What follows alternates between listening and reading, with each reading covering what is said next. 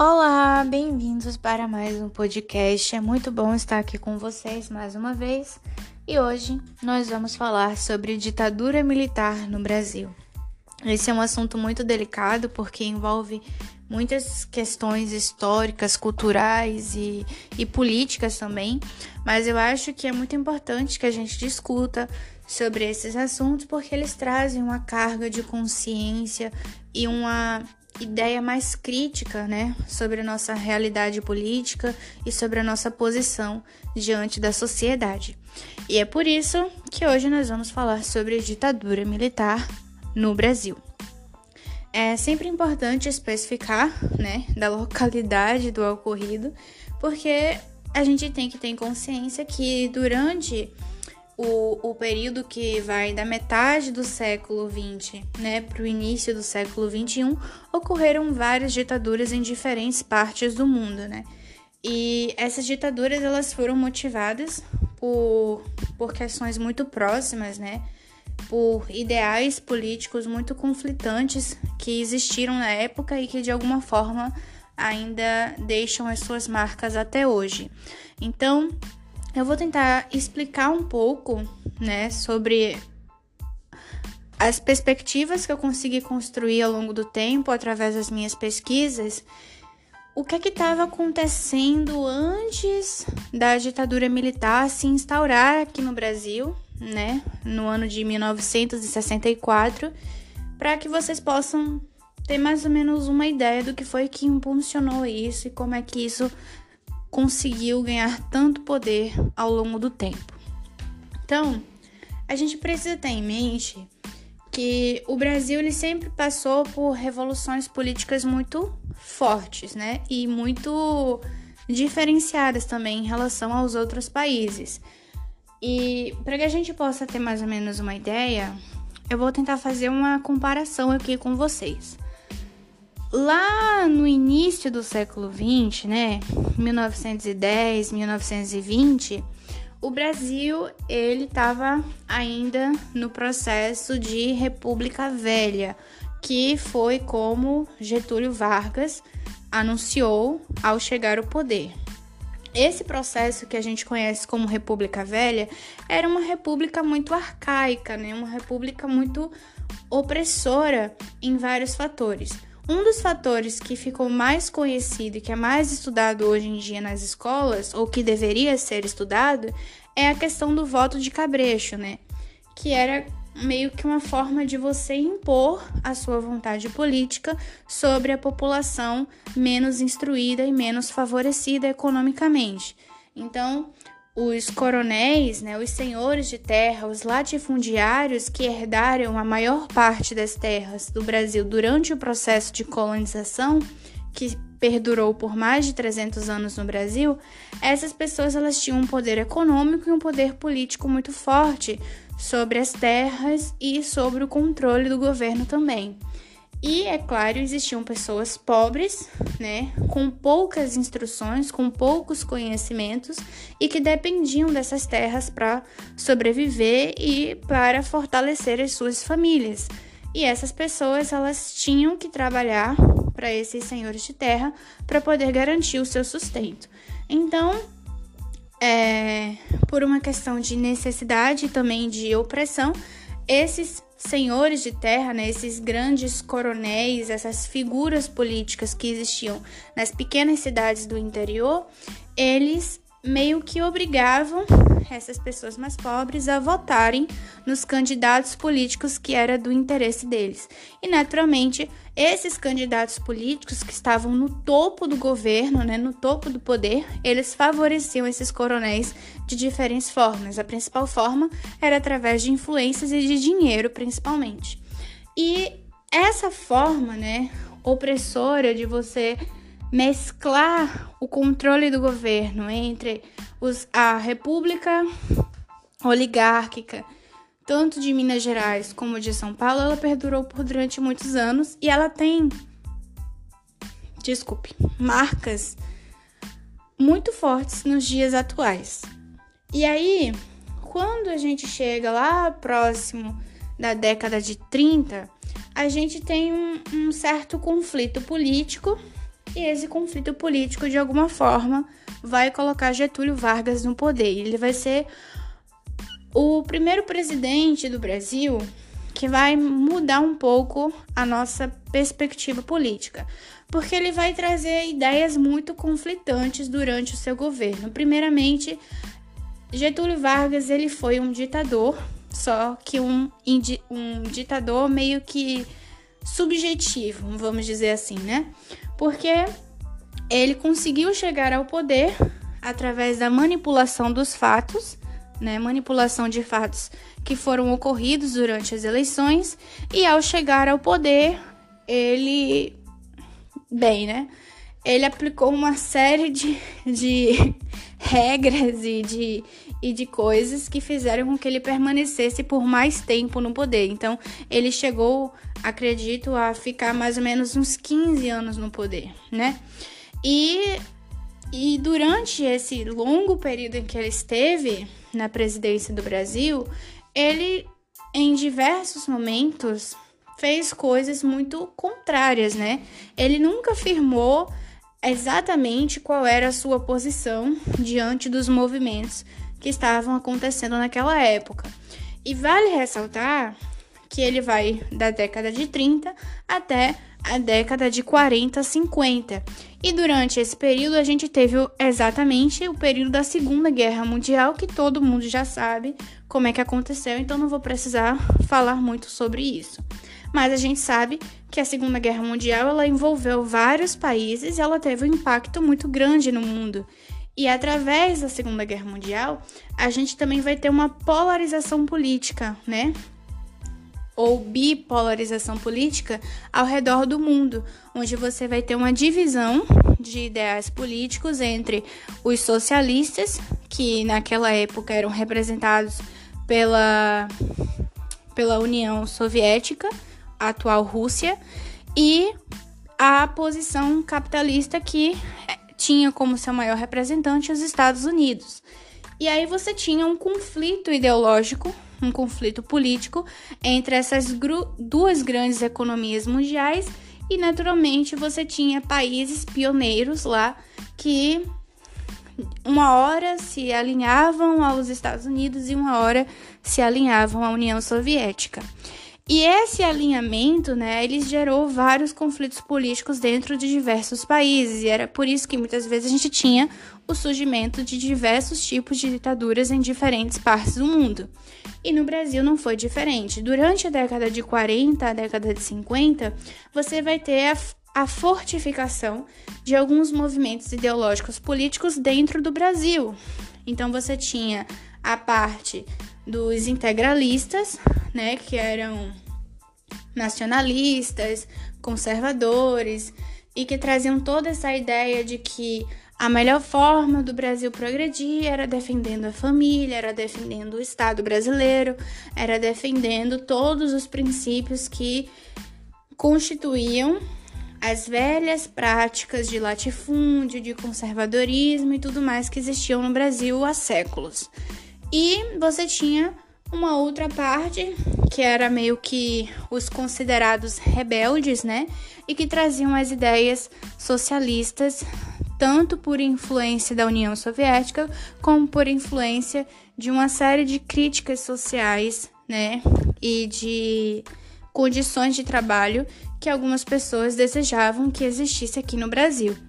E aí você vai ter um conflito ideológico entre esses dois grandes públicos, né, que surgiam no Brasil, e Getúlio Vargas ele não vai tomar posição de nenhum dos dois lados. Ele vai ficar ali no meio, tentando conquistar a confiança dos dois lados, porque ele não queria perder o poder nem criar inimizade com nenhum dos dois lados.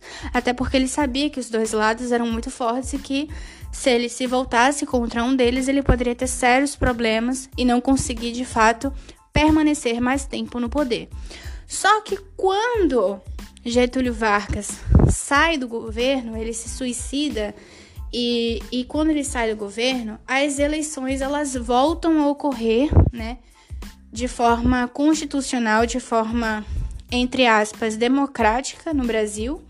Você vai ter naturalmente, é claro, de uma forma meio que um pouco mais enfraquecida, né? Mas você ainda vai ter uma influência muito grande das grandes elites brasileiras, dos latifundiários e de tudo mais, como ocorria na República Velha. Mas, de qualquer forma, você vai ter um certo progresso, porque agora você vai ter leis trabalhistas, você vai ter a criação de escolas públicas, você vai ter é, instituições públicas, né? Empresas nacionais que favoreciam desenvolvimento acadêmico, desenvolvimento econômico. Então você vai ter uma série de questões que vão favorecer o crescimento do Brasil de alguma forma, mas essas construções, elas ainda estavam no início, né? Elas ainda estavam engatinhando. E aí, depois de algumas eleições, depois de algumas coisas que aconteceram, você vai ter a eleição de um presidente chamado Jânio Quadros. Jânio Quadros, ele era um presidente normal, né? Uma pessoa que foi eleita, né, ao poder de presidência. Porém, no seu primeiro ano de governo, ele renuncia ao poder e quem fica no seu lugar vai ser o vice-presidente, que ele era conhecido como Jango, mas o seu nome era João Goulart. E naquela época, as eleições elas eram um pouco diferentes do que elas que ocorrem hoje em dia. O presidente e o vice-presidente, eles não necessariamente precisam ser do mesmo partido. Eles podiam ser de partidos diferentes e, naturalmente, os que fossem mais votados eram os que chegavam ao poder da presidência. Hoje em dia a gente já não tem mais isso. Hoje em dia, o presidente e o vice-presidente precisam ser do mesmo partido. A gente pode ver isso, por exemplo, nas eleições que vão ter nesse ano. Mas enfim, outros tempos, outras histórias. Acontece que Jânio Quadros, ele era meio que de um partido mais conservador, sabe? Ele tinha ideias que se alinhavam mais aos interesses da oligarquia brasileira e dos grandes empresários que existiam naquela época. João Goulart, ele já era de outro partido, o Partido dos Trabalhadores, e ele tinha interesses um pouco mais, como eu posso dizer, um pouco mais revolucionários, né, para aquela época. Então ele queria fazer reformas de base no Brasil, ele queria mudar a, a estrutura agrária brasileira, né? Ele queria investir em algumas questões relacionadas à formação de universidades no Brasil, ou seja, ele queria fazer reformas de base em diferentes setores da política brasileira. E isso chamou muito a atenção das pessoas que estavam no poder, né, dos empresários, e dos outros membros do governo mais conservador que perceberam uma ameaça, né, naquelas ideias mais críticas, mais revolucionárias que João Goulart estava trazendo. E aí, quanto mais João Goulart se aprofundava nessas ideias e buscava concretizar essas ideias, mais atenção ele chamava para cima dele e mais contrariedades ele tinha que enfrentar. Até que chegou um momento que as pessoas começaram a associar ele ao comunismo, né, que era uma ideia muito efervescente, muito polêmica naquela época. E a partir do momento que ele começa a ser chamado quase como um xingamento de comunista, as pessoas começam a ficar com medo, começam a temer uma série de revoltas, uma série de acontecimentos e que as coisas saíssem do controle.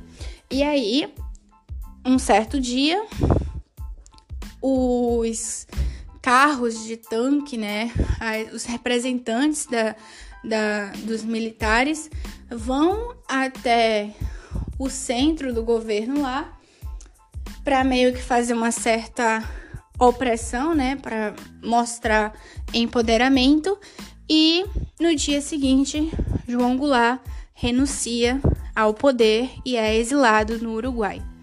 E aí, a partir do momento que ele deixa a presidência e se exila no Uruguai, os militares tomam o poder executivo do Brasil e assim se inicia a ditadura militar de 1964.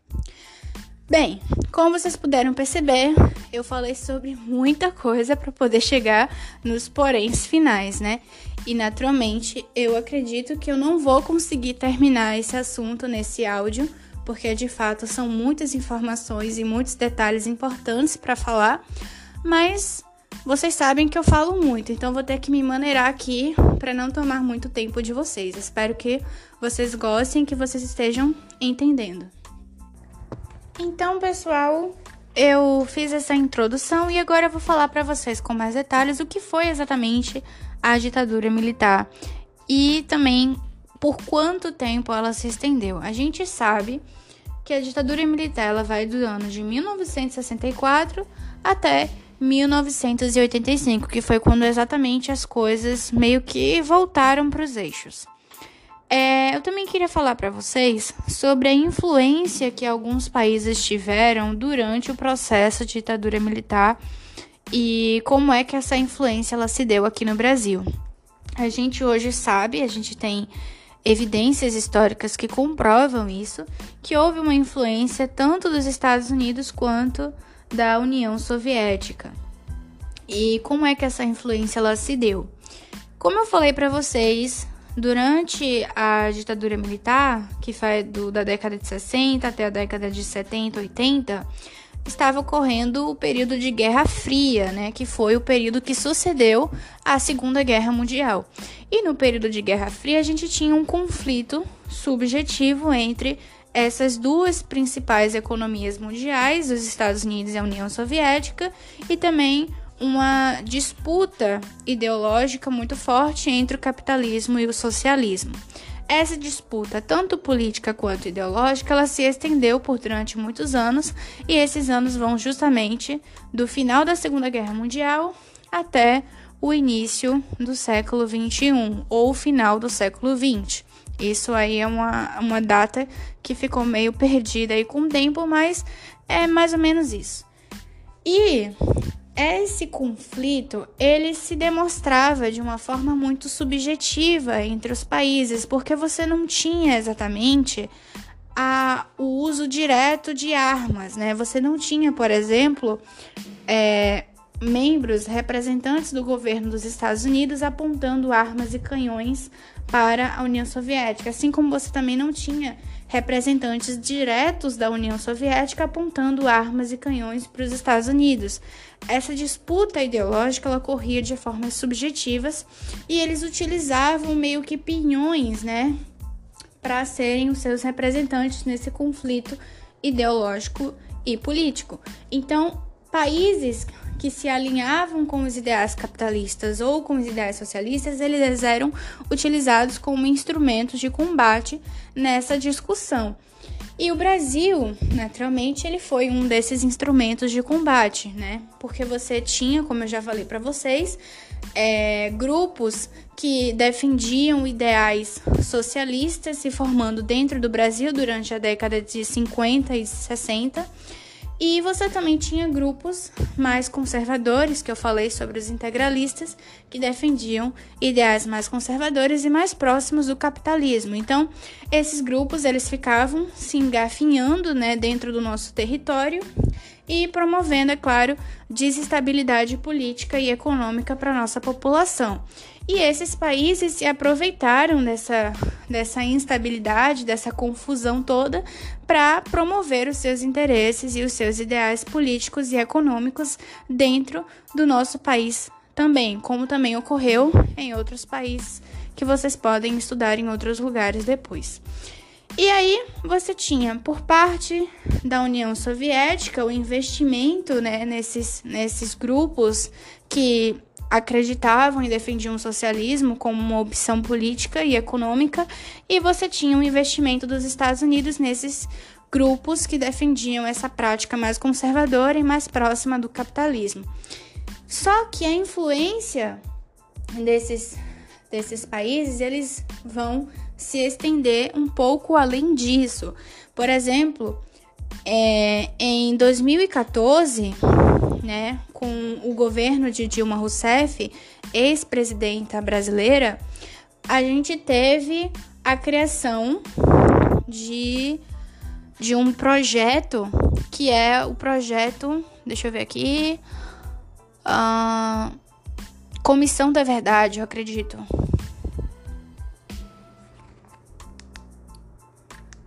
Ops. Problemas técnicos, pessoal. É isso mesmo, Comissão Nacional da Verdade, que foi criada justamente no início do governo da presidenta Dilma Rousseff e que tinha como propósito investigar os acontecimentos que ocorreram durante a ditadura militar de 1964 e também de revelar né, os casos de tortura, perseguição e assassinato que ocorreram durante esse período. Sim, teve tiro, porrada e bomba, pessoal. E aí, essa comissão da verdade, ela começou a investigar e ela teve a colaboração, sim, de outros países nesse processo. E os Estados Unidos enviou, né, alguns documentos e algumas gravações que foram feitas durante esse período para ajudar nessas investigações. E existem documentos que comprovam a influência direta dos Estados Unidos no processo de formação da ditadura militar, como por exemplo é, documentos que foram liberados pelos Estados Unidos e investigados que revelaram mais de 300 mil militares que passaram uma temporada na Escola das Américas, o Instituto de Guerra dos Estados Unidos, localizado no Panamá, que vai de 1954 até 1996 treinar os militares brasileiros para que eles tivessem aulas tanto teóricas quanto práticas sobre tortura. E sim, esses militares eles participaram da ditadura militar porque eles eram brasileiros e a intenção deles era exatamente essa. Caso vocês queiram é, ter algum tipo de comprovação sobre isso que eu acabei de falar, vocês podem citar o site Politize, tá? É www.politize.com.br barra ditadura militar no Brasil. Vocês vão encontrar esse site naturalmente pesquisando no Google e aí vocês podem é, ler todo o, o artigo que foi escrito de forma brilhante por essas mulheres maravilhosas e vocês podem também checar lá nas referências do artigo de onde saiu essa informação que eu acabei de falar para vocês e também é, destrinchar melhor os fatos, caso vocês queiram saber mais detalhes. Então, prosseguindo, fora isso, nós também temos gravações que também foram cedidas pelos Estados Unidos durante o processo de investigação de 2014, que comprovam conversas do ex-presidente Kennedy com o embaixador do Brasil, Lincoln Gordon, né? Que era atuante no período de formação da ditadura militar. Então, isso aqui são só alguns exemplos para mostrar o quanto esses países externos influenciaram no processo de ditadura brasileira e o como esse conflito ideológico foi fundamental para a formação de todo esse processo de repressão, tortura e perseguição que houve aqui no Brasil. É... Então vamos lá. Castelo Branco. Castelo Branco foi o primeiro presidente da ditadura militar no Brasil. Ele vai assumir o poder em 15 de abril de 1900 e é isso mesmo, de 1964. Ele vai tomar posse e ele vai liberar o AI5, o, eita, confundi geral. O AI1 e o AI2 durante o seu governo. Então, eu vim descobrir só recentemente que a ditadura militar durou de 1964 até 1985 e que durante o processo de ditadura militar a gente teve vários presidentes. Eu não vou dizer vários porque não foram assim dezenas, né? Mas foram alguns presidentes e cada um desses presidentes eles promoveram de alguma forma os interesses militares e a repressão aos grupos opositores. E aí, para facilitar a vida de vocês e a minha vida, a gente divide a ditadura militar de acordo com o governo de cada um desses presidentes. Então, o primeiro presidente foi Castelo Branco, e Castelo Branco ele vai ser responsável pela proclamação do AI-1 e do AI-2. O que é AI? AI é como se fosse um processo que é liberado pela autoridade executiva e que de alguma forma intervém na Constituição do país. Então, a gente sabe que a Constituição é um livro, um código de leis que deve ser seguido por todas as autoridades e por todos os civis dentro de um determinado estado. E a partir do momento que a ditadura foi instaurada, os representantes executivos, as autoridades executivas do Brasil, liberaram é, intervenções na Constituição e que anulavam algumas leis, né, alguns direitos que eram previstos pela Constituição brasileira naquele período. E o AI-1 e o AI-2 são exemplos de intervenções que foram feitas na Constituição. O AI-1, que foi feito em 1964, ele determinava o fim das eleições diretas. O que seria isso? Eleições diretas são aquelas eleições que são é, decididas pela população, sabe? Aquelas famosas eleições democráticas em que a população vai até o local de votação e escolhe qual vai ser o seu representante.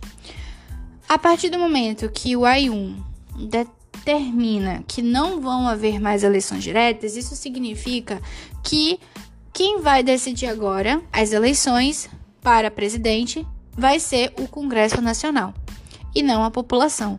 E aí você naturalmente vai estar tendo uma quebra dos direitos democráticos dos civis brasileiros. É, também tem a questão de que em 1965, ou seja, no ano seguinte, você vai ter a formação do segundo ato institucional, o AI-2, onde todos os partidos políticos vão ser fechados, ou seja, agora você não vai mais ter é, concorrência de partidos políticos no Brasil, você vai instaurar o que a gente chama de bipartidarismo, que é uma uma característica muito forte da ditadura militar e que cai muito em questão de prova caso você vá fazer vestibular aqui no Brasil. O AI2, que vai instaurar o bipartidarismo, ele vai criar dois, é, dois grandes é, partidos, o MDB e a Arena. O MDB vai ser o partido opositor, né? O partido que representa as pessoas que são contra a ditadura. E a Arena são o partido dos militares, o partido das pessoas que estavam no poder naquela época. É importante citar que a criação do MDB foi uma grande estratégia política. Por quê? Quando você tem vários partidos políticos, você tem várias subdivisões, e cada uma dessas subdivisões defende uma pauta diferenciada e interesses diferenciados. Então, caso essas pessoas se voltem contra você, você vai ter que lutar contra cada uma delas individualmente, porque você vai ter que delimitar ações específicas para cada uma delas, visando os interesses de cada uma. A partir do momento que você cancela a pluralidade desses partidos e resume todo mundo em um só partido contrário, você divide, né, a, a força dessas pessoas, você quebra com a corrente que existia dentro desses partidos menores. E agora esse partido opositor, o MDB, se volte contra você, você não vai precisar gastar o seu tempo lutando contra cada um dos partidos individualmente. Você vai lutar contra uma oposição só, contra uma vertente só. Isso vai diminuir o seu desgaste e vai fazer com que o seu processo de opressão, com que seu processo de repressão seja mais forte e mais direto para aquelas pessoas contrárias ao seu governo. E foi exatamente isso que a ditadura fez, a partir do processo de criação do MDB. A Arena, naturalmente, além de ser um partido concentrado no, no, poder dos militares, era um partido que tinha uma força muito grande sobre o MDB e que conseguia, naturalmente, sempre se sobressair. Além do mais, porque o MDB, mesmo que ele existisse, ele era reprimido de diferentes formas, né? Eles não podiam fazer greves, eles não podiam se manifestar, porque existia uma série de leis e de regras que limitavam a ação desse partido opositor. Então, a Arena ela sempre se sobressaía por causa disso. Em 1967, a gente vai ter o segundo presidente da ditadura militar, Coche e Silva. E vai ser neste governo que a gente vai ter a proclamação do AI-5, que é considerado o ato, o ato constitucional mais rigoroso, mais repressivo que a gente vai ter durante a ditadura militar. E aí eu vou falar para vocês o que foi o AI-5 e qual foi a consequência deles no Brasil. Vale ressaltar também que o governo de Costa e Silva ficou conhecido como anos de chumbo, tá? Eu acho que a frase em si, a palavra, ela já é explícita no que ela tá querendo dizer. Quando você diz que uma coisa é de chumbo, você não tá querendo dizer que aquilo ali é bom, né? Você tá querendo dizer que aquilo ali é ruim, que aquilo ali não presta, que aquilo ali é, é triste, é miserável. Então, se você acha que Costa e Silva foi uma pessoa boazinha no poder, é só você lembrar disso aqui, ó, anos de chumbo. Pensa no que, que isso representa para você e para as pessoas que viviam naquela época que você vai ter todos esses postos que você precisa. Então, vale ressaltar que durante o governo de Costa e Silva já haviam se passado 3 a 4 anos desde o início da ditadura militar. E durante 3 a 4 anos muita coisa acontece, as pessoas morrem, as pessoas ficam pobres, as pessoas ficam miseráveis, as pessoas sofrem, as pessoas choram, as pessoas se descabelam. Então, acontecem muitas coisas tristes e infelizes na vida da população e as pessoas ficam indignadas com isso, as pessoas ficam revoltadas com isso. E aí você vai ter o quê? Uma grande parcela de insatisfação popular e uma série de revoltas, de protestos, de greves e de tudo que você imaginar contra o governo ditatorial. E essas pessoas, naturalmente, elas vão manifestar a sua contrariedade e a ditadura que quer permanecer no poder, que quer mostrar a sua autoridade, vai reprimir ainda mais a voz e a liberdade que essas pessoas têm para se manifestar. E aí, você vai ter aqui como um grande exemplo de manifestação popular a a passeata dos 100 mil, né? Que vai acontecer no durante o governo de Costa e Silva e que vai trazer uma grande parcela popular, uma grande quantidade de civis comuns que vão protestar, que vão marchar contra a ditadura militar em defesa da morte de um estudante chamado Edson Luiz, que foi morto através de um conflito com policiais militares. Então, essa passeata ela vai ficar sendo reconhecida como um grande um grande acontecimento, né, de, de luta e de resistência durante a ditadura militar e ela também é muito cobrada nos vestibulares. A partir disso, a gente vai ter em resposta de Costa Silva a programação do AI-5, em que ele vai fechar o Congresso por tempo indeterminado. Significa que você vai literalmente tirar completamente a voz, né, que a população brasileira pode ter de se manifestar diante da ditadura. A partir do momento que você fecha o Congresso de um país, você para de ter discussões, você para de ouvir a voz do outro lado. Não que existisse uma voz muito contrária no Congresso brasileiro daquela época, mas mesmo assim você tinha a discussão de pautas, a discussão de ideias políticas, você tinha contrariedades, você tinha um processo democrático que mesmo calam, eita, cambaleando, né? Ainda se manifestava de alguma forma e ainda tinha algum poder. Só que agora, com uma fechação no Congresso Nacional, você não tem mais nada. É só eu e eu e pronto, certo?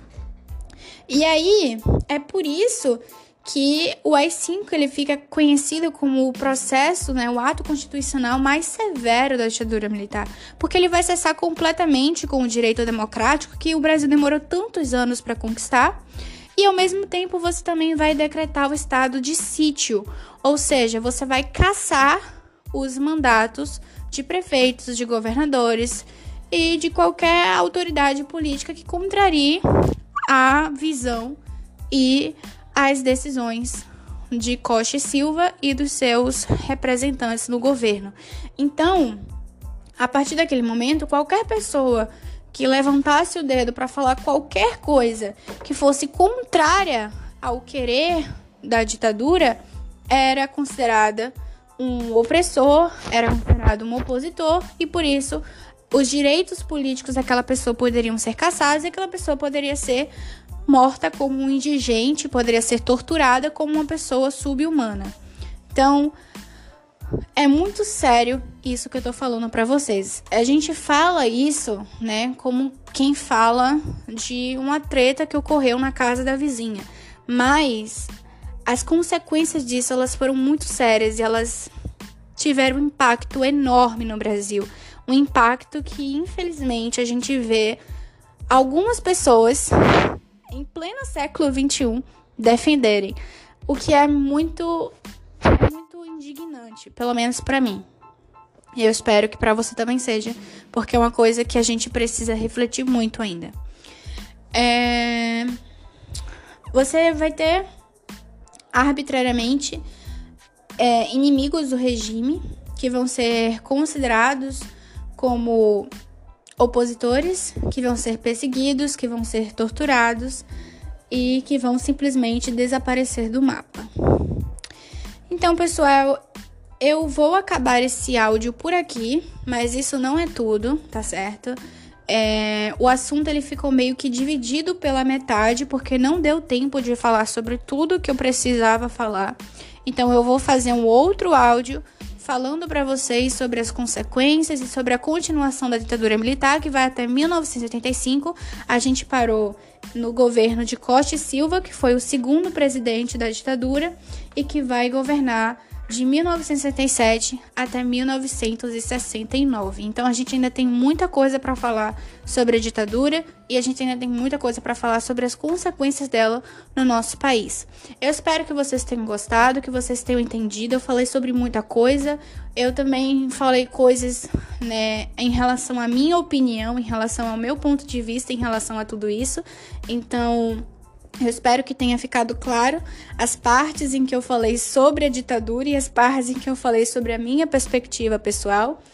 Esse desabafo barra explosão que teve agora no final do podcast foi uma perspectiva mais minha mesmo sobre todo esse processo desumano, sobre toda essa prática de tortura e de repressão à democracia no nosso país. E eu espero que vocês reflitam sobre isso também, porque é algo muito importante e que é muito ameaçador também, principalmente nos tempos atuais. Tenha uma boa semana, bons estudos, fique bem e até o próximo podcast.